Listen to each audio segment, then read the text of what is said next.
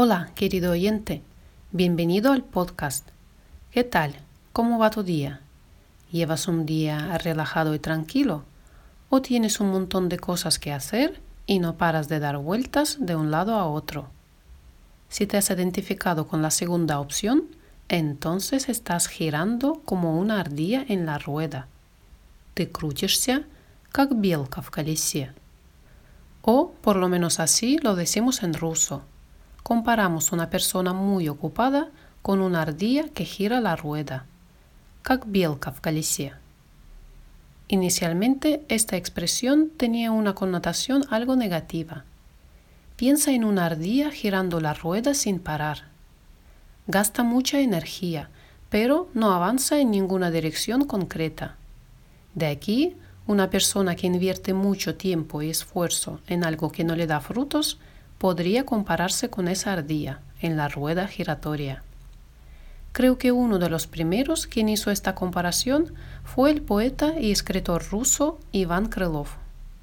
Los personajes de sus fábulas, que son animales, encarnan determinadas cualidades y vicios humanos. Por ejemplo, el zorro representa la astucia.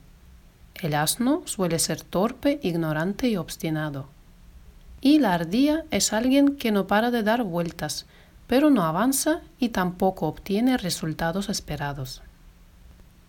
Посмотришь на дельца иного, хлопочет, мечется, ему дивятся все.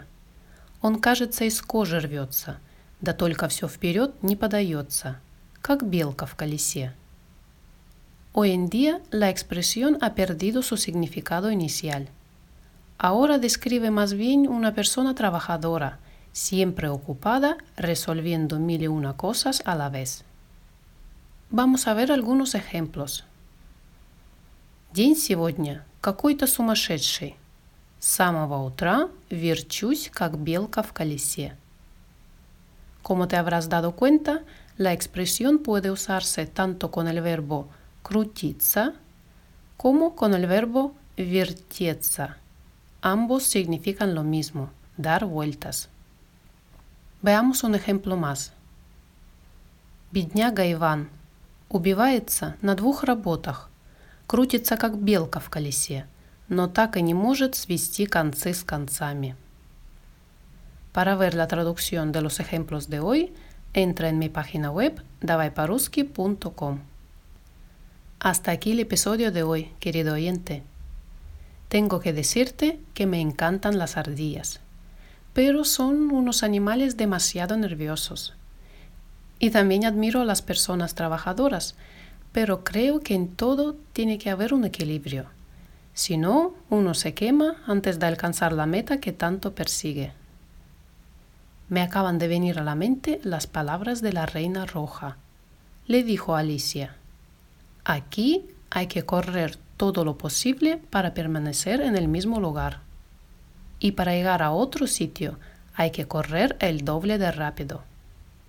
¿No te parece que ya vivimos en el país de los espejos?